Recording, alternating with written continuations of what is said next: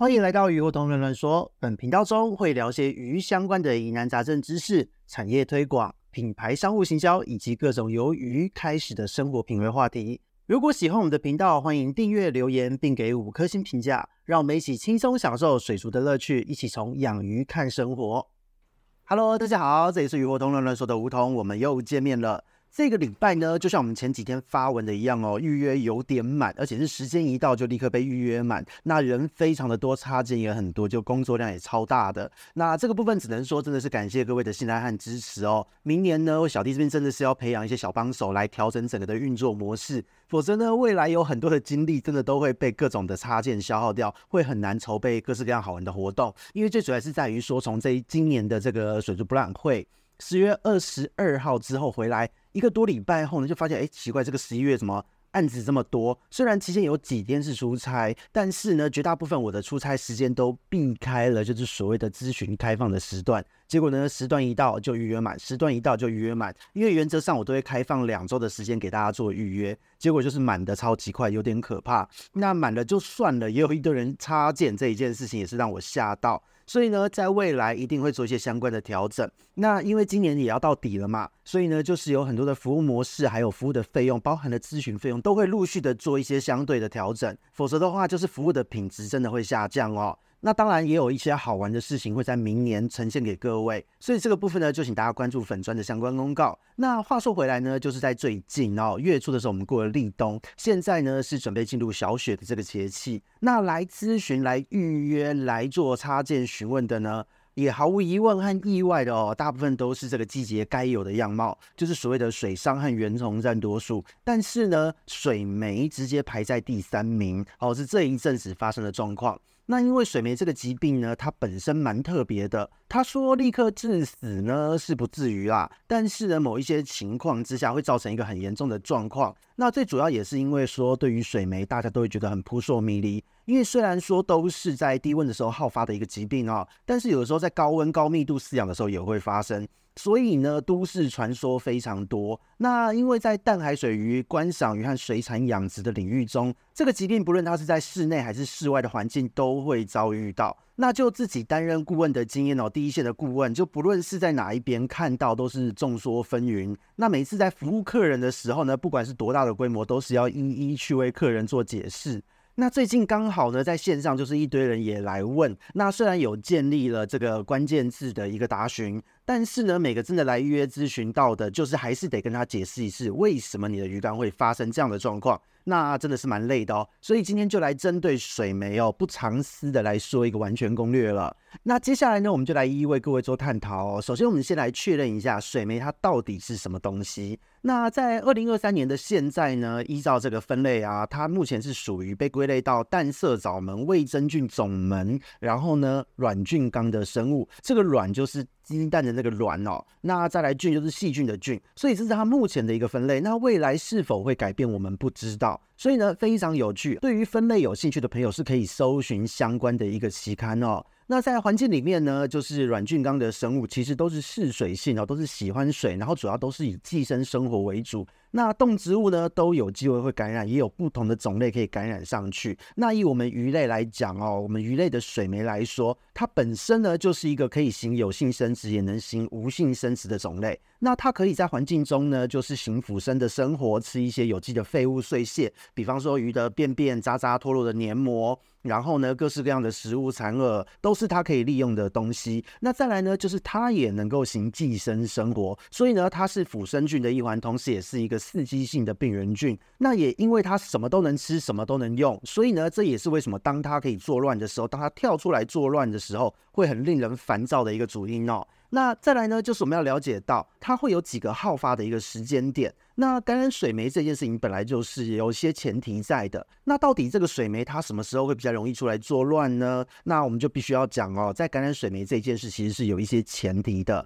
但是呢，单纯以时间点来看，一年呢会有两次的一个高峰期。第一个高峰期呢就是现在哦，就是在入冬的时候，刚好就是立冬小雪这一段节气前后。那第二个呢，就是在冬天要转春天的时候，就差不多好发在立春这一段时间的前后。这个呢，是在大自然大环境变化时候的自然高峰期。都是在偏低温的时候会出现哦。所以这个疾病呢，又被称为所谓的低温杀手。那当然，这一个词我觉得蛮酷的哦，就是我觉得是因为专栏的文案呐，但是因为呢写的蛮耸动，印象也很深刻，所以我个人觉得还蛮贴切，蛮喜欢的。那很多人就是说，哎呦，低温杀手这么可怕，那万一感染的时候我该怎么办？有什么样的一个相关对策呢？这边就跟各位说，如果你的鱼呢真的感染呢，依照这个疾病的病程，还有你设置的一个环境，都会有一个不同的对策。但是呢，在初期都不算是一个难搞定的疾病。那接下来要呈现给各位的内容呢，又是一个含金量很高的资讯了，希望大家自己记下来哦。然后呢，给个抖内啊，给个五颗星评价，留言鼓励一下都好，或是分享给其他正为水媒所苦的朋友们听哦。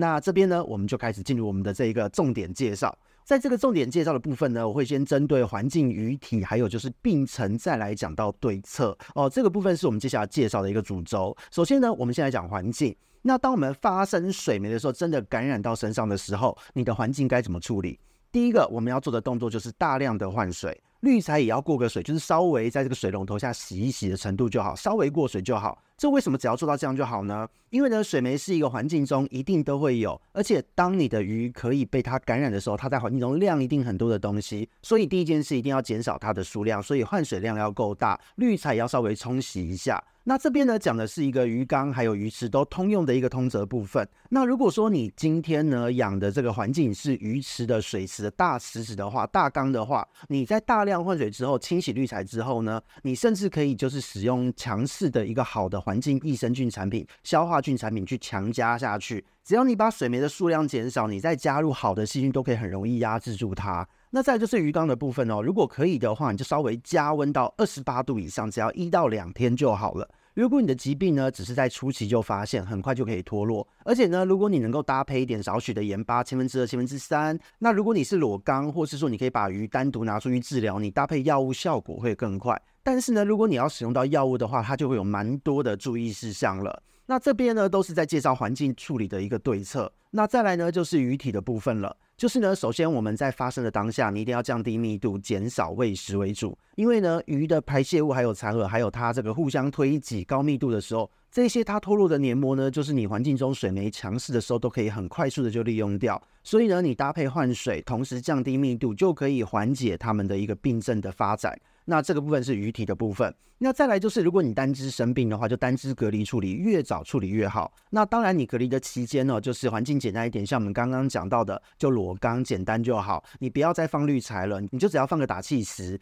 那如果你是小型鱼的话，就水体稍微大一点点，接着呢，用打气管直接打气就好。那同时呢，再搭配药物，还有千分之二到三的盐巴，再加上加温，都可以很好的处理。那如果说已经拖延到了到了比较中期的病程，就是很多地方被分解掉，那也有两只以上、三只以上，甚至一整缸的鱼都有传染的时候，那当然你就全缸一起下药就可以。因为到这个程度感染中期的时候，你的操作细节呢会跟初期病症的一个操作细节会有所不同。那所以呢，我们接下来就要告诉大家最重要的资讯，就是从病程的状况、发展的状况来设计这个疗程和对策。首先呢，在初期的这个状态，它通常都是感染发生在眼睛啊、鳍的末端啊、鱼体表的伤口，还有嘴巴周围开始。那通常呢，都是在一个缸子里面。如果你是多只鱼饲养的话，只有一只、两只会发病而已。那这时候的处理，我们前面提到的一样哦，加温、盐巴千分之二以上，大换水，还有简单冲洗滤材。那或是说你今天水体比较大，只有一只有这个问题，那这时候呢，有另外一个对策，就是你把鱼抓出来，使用短时间高浓度的盐巴浴或是药浴的方式处理。那多少时间、多少剂量，会依照不同的鱼种、大小还有鱼体的状况都会不同。如果是水产养殖和土池的环境呢，真的是用这样会比较方便。大缸子的环境，大型鱼这样子也会比较快。那甚至大型鱼呢，如果是观赏鱼的环境，只有一只两只有这个状况，你把它稍微局部拉出水面，帮它喷喷，比方说奈米银啊，或是抹一点稀释后的优碘，都可以很好的处理。这是一个非常简单、快速、效果好的操作方式。但是如果是不熟悉操作的朋友呢，建议咨询一下，我们来讨论一下。否则的话，你如果处理错误，可能会造成一些不必要的伤亡，或是系统滤材的一个耗损哦。所以呢，如果你不熟悉，你又不想来来咨询，那你就只要依照我们前面说的原缸处理方式就好了。那这个是初期的一个部分。那到了中期的病症呢，就是整个水霉开始传播开来，许多鱼只的身上都开始在开花了，开出小小的蒲公英了。那这个时候呢，就是缸子或是你的池子里面，你都要换水，同时也要消毒了，就是所谓的把滤材移开、清洗、曝晒，然后呢，持续每天的大换水、盐巴打气的这样的操作，整缸都要做一个下药的处理。那因为鱼太多了嘛，大家一起处理会比较快。那到了中期不得不用药的这一个前提之下呢，就是我们会选择什么样的药物？就是你不论是亚甲蓝或是孔雀绿，都可以做到很好的一个治疗。那当然呢，在什么情境、什么鱼要选择亚甲蓝还是孔雀绿，要用多少浓度？那这个部分呢，就一样，也是要看鱼种大小和鱼况而定。特别是鱼况哦，所以呢，中期开始我都会强烈建议咨询，因为呢，当到了中期开始，它的伤口已经开始慢慢的扩大。通常呢，当水霉感染到中期的时候，你才做处理，很容易它后面都会被环境中其他的细菌入侵进去，造成所谓的继发性的感染。所以呢，水霉本身不可怕，它可怕的呢是造成一个开口，造成一个非常大面积的伤口，让这个环境中其他的细菌可以进去作乱。这个部分呢，就是为什么我会强烈建议咨询的一个主因哦。那接着呢，当我们病程不理它，我们还是没有发现，或是你就是懒，就是干嘛的，反正 anyway 各种原因哦。到了疾病发展的后期呢，那所谓的后期是怎么样？就是鱼的身体呢，三分之一到二分之一都开花，整个被菌丝包住，都是蒲公英这样的状态。那到了这样程度的时候，你会看到那个蒲公英下面哦，都白白红红的，就是表皮被掀掉、充血或是发炎的状况。到了这个程度呢，盐巴你一定要用的，因为你要把它维持住渗透压。再来就是你的药物使用要更加的谨慎，因为它的表皮呢已经失去了这个屏障的能力。这时候药物的毒性，当然对于我们的这个细菌来讲，对于我们的这个水霉本身来讲是有杀伤力的，但是对于你的鱼来说呢，毒性也会加倍。所以呢，这个是非常麻烦的一件事。那在这样的状况之下呢，我们使用的剂量除了要谨慎之外，你更要着重在后面的休养和代谢。所以呢，讲到这边前中后期都跟各位做了一个简单的说明。以整体来说呢，水霉真的是一个出奇不可怕，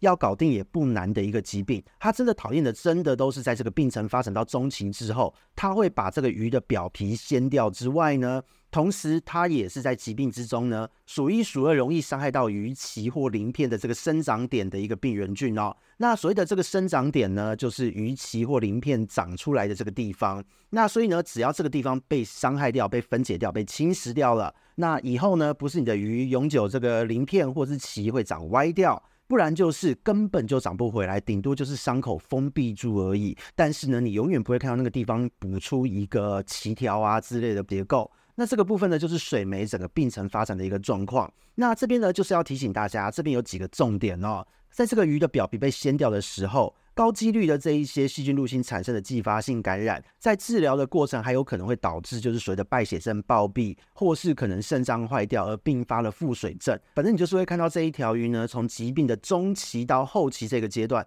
都会直接看到它整条鱼变得破破烂烂。所以呢，这个部分也是很多人看到水霉发展下去很触目惊心的一个原因。他们在初期呢，也许他们还不是那么的强势，总体量不是那么的多，所以他在疾病初期的时候会拖非常的久。可是呢，到了中期的阶段，都可以开始把你的鱼分解到更多地方，传染到你整缸的鱼，你就可以知道说，它的这个整个水体里面，它这个水霉菌的量非常的大。所以呢，通常到了这个阶段哦，到中期的时候，你可能早上看到，哎，可能你整缸鱼都才一点点的水霉，接着到了当天晚上，你就会发现说，哎呦，怎么？所有的鱼身上的这个花都变得好大一坨，而且有一些鱼开始喘，开始死了。那这个部分呢，就是要了解到，当水中的菌量够多的时候呢，它真的会在几小时之内就开始大量生长，一下就让你死整片。因此呢，它的这一个中期开始的病程发展会非常快速，所以可以处理的时间很短。当你发展到了中后期的时候，要处理绝对会变成吃经验的一个瞬间判断，绝对没有时间给你慢慢评估、找资料这样的一个程度。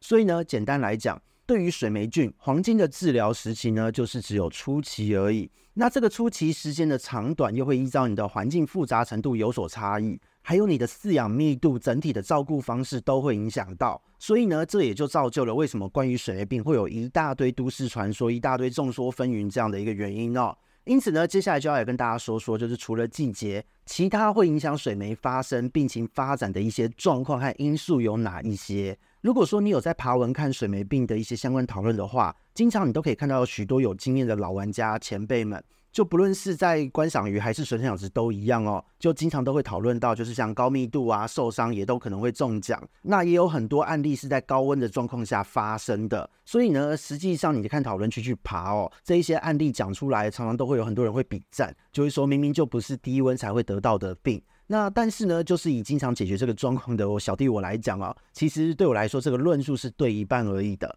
那正确的答案其实还蛮明显的。如果呢，有理解整个生态逻辑的朋友，应该不难听出这一些状况和水霉之间的关联在哪边。如果说你今天养鱼是高密度养，那鱼受伤，或是你高温养的话，它为什么会中奖呢？其实原理真的非常的单纯，就是你的鱼身体烂掉了嘛。那大家都非常的紧迫，水里也有一堆的水霉菌。那前面我们一开始就提过，水霉菌本身它就是环境腐生菌中的一种，它又能够行寄生生活，啊，你环境中又刚刚好让它变得强势。那如果说你的鱼在这个时候又紧迫，大家紧靠在一起，可能你的照顾方式不太好，鱼身体底子又烂掉的话，对于水霉来说，这不就是大好的一个食物温床吗？就根本就是烧肉火锅吃到饱的一个概念哦，所以呢，当发生这样状况的时候，就会无视我们前面说的一个环境的呃一个季节因素，还有就是你的这个低温的状态，会直接就是大暴走。那再来就是也有很多人会说一件事哦，就是说，哎，根据研究，在水温二十八度以上时，这个水霉菌会慢慢死掉。可是呢，自己养的时候在三十度，有时候也会感染。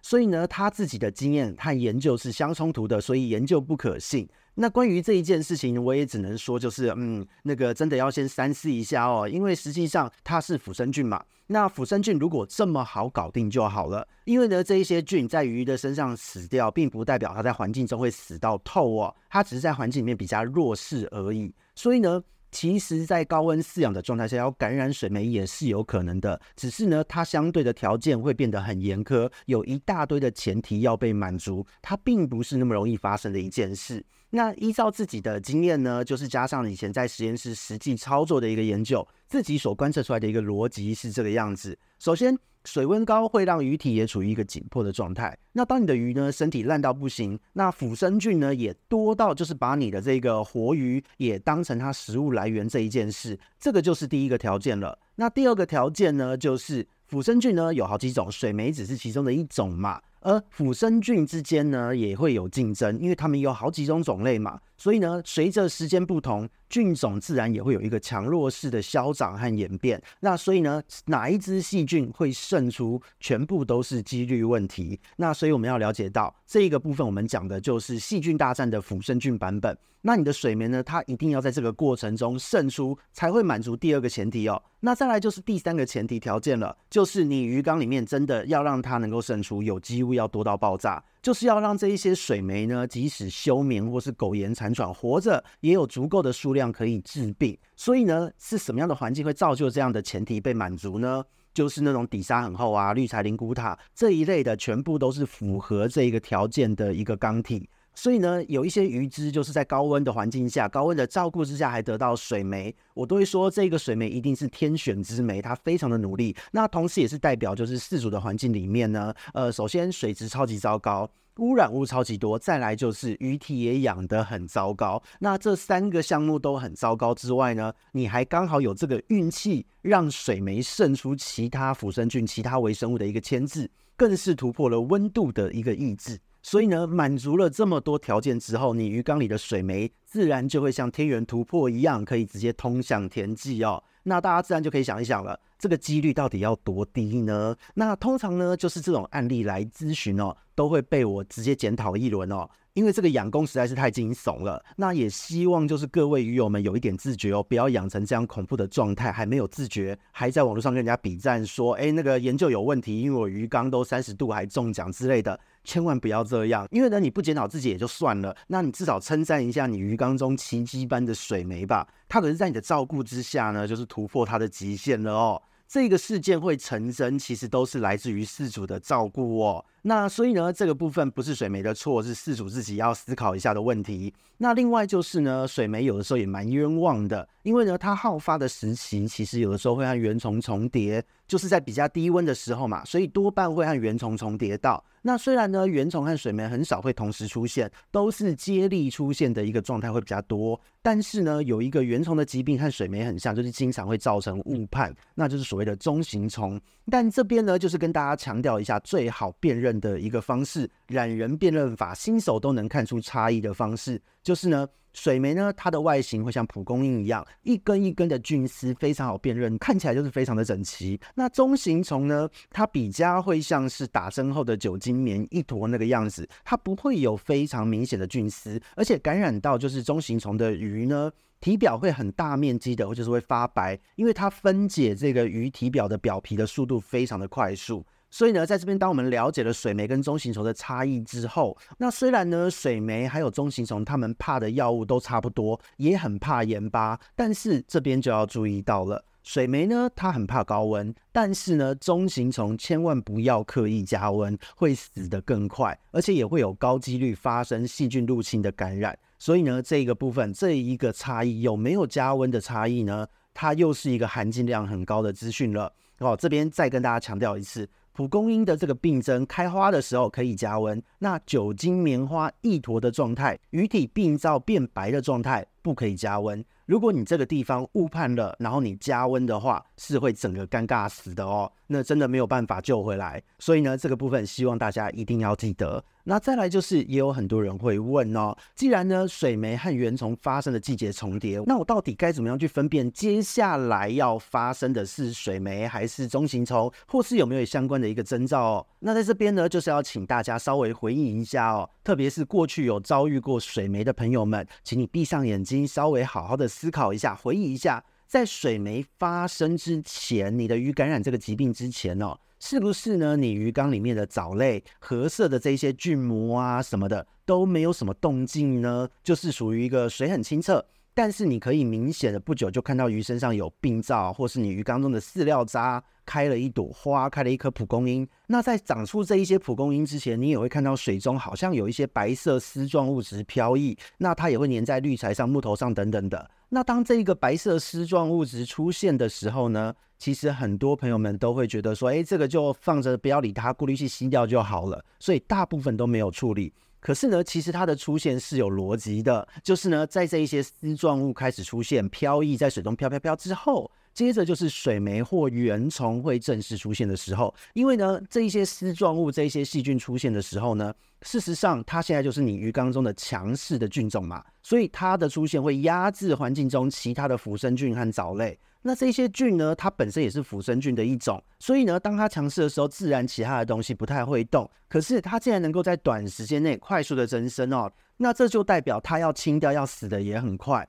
所以呢，当它很短的时间出现，又很短的时间消失，这都是一个自然的现象。那但是呢，我们就要了解到，它消失了，不是它就不见了，而是它死掉了，被利用掉了。就是可能利用它的会是水霉，再来就是原虫。那在这边呢，我们就可以了解到，绝大部分的缸子为什么会在出现这些丝状物之后，随着时间过滤器滤掉了，它就自然消失了。这是因为呢，在你的鱼缸中，原虫是比较强势的那一个。那在正常的缸体本来就应该这个样子，因为没有人会希望水霉强势哦。那在原虫强势的时候，他们都会把这些细菌的尸体，就是把它清除掉，所以呢，你的鱼缸就可以保持平衡。所以，当你看到这些丝状物出现又消失，后面什么事都没有，都是代表你的系统正常运作的一个主因。可是呢，如果是水霉胜出的话，因为水霉也能分解掉这一些东西，那你的鱼就有可能会发生水霉的一个疾病。所以呢，差别是在这个地方。那这一个是它的原理和逻辑。可是我们在养的时候，我们需要辨认到的一个征兆是什么？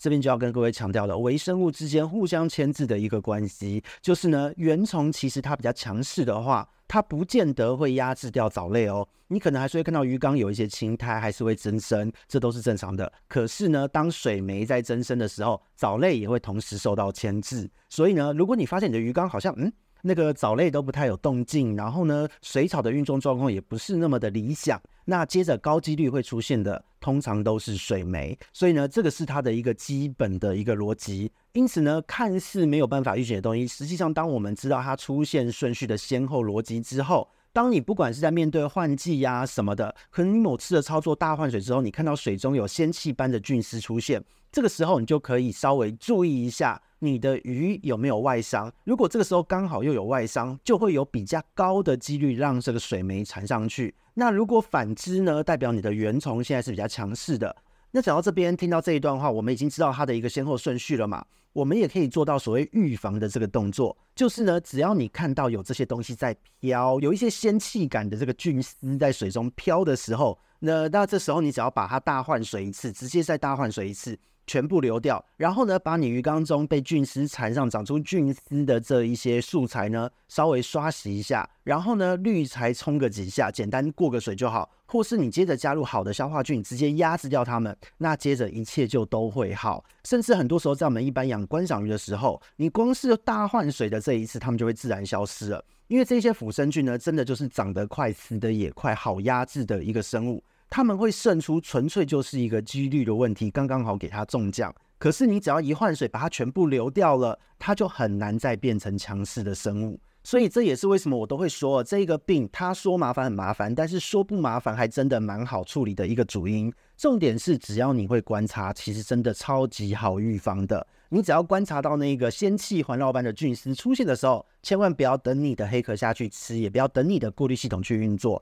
你就是赶快把它直接换水掉，千万不要等，这时候你就可以做到几乎是百分之百预防的这个程度哦。所以呢，在这一集我们介绍到这边，含金量真的有够高，破解了都市传说，讲了机制和对策，还教你看出征兆预警，甚至到预防它演变成疾病的这个过程，都全部跟你说了。如果说觉得这一集对你有帮助的话，真的请给予五颗星的评价，留言鼓励一下，甚至呢分享更多被水媒所苦的朋友们。当然，如果你想要理解整套的机制变化，欢迎来采购鱼活通原创的水族世界入门通，还有接下来会再一次推出的水族世界应用通线上研讨会。课程内容呢，八成以上全部原创，是业界首见的完整线上课程，内容都有超详细的说明。如果你真的遇到了自己也没有把握处理，而且也发展到了所谓的中期以后的病程，那请你快点来预约，而且一定要用急件的方式。当它发展到了中期之后，不是一个能等待的疾病哦。所以呢，以上是我们这一集要带给大家的内容。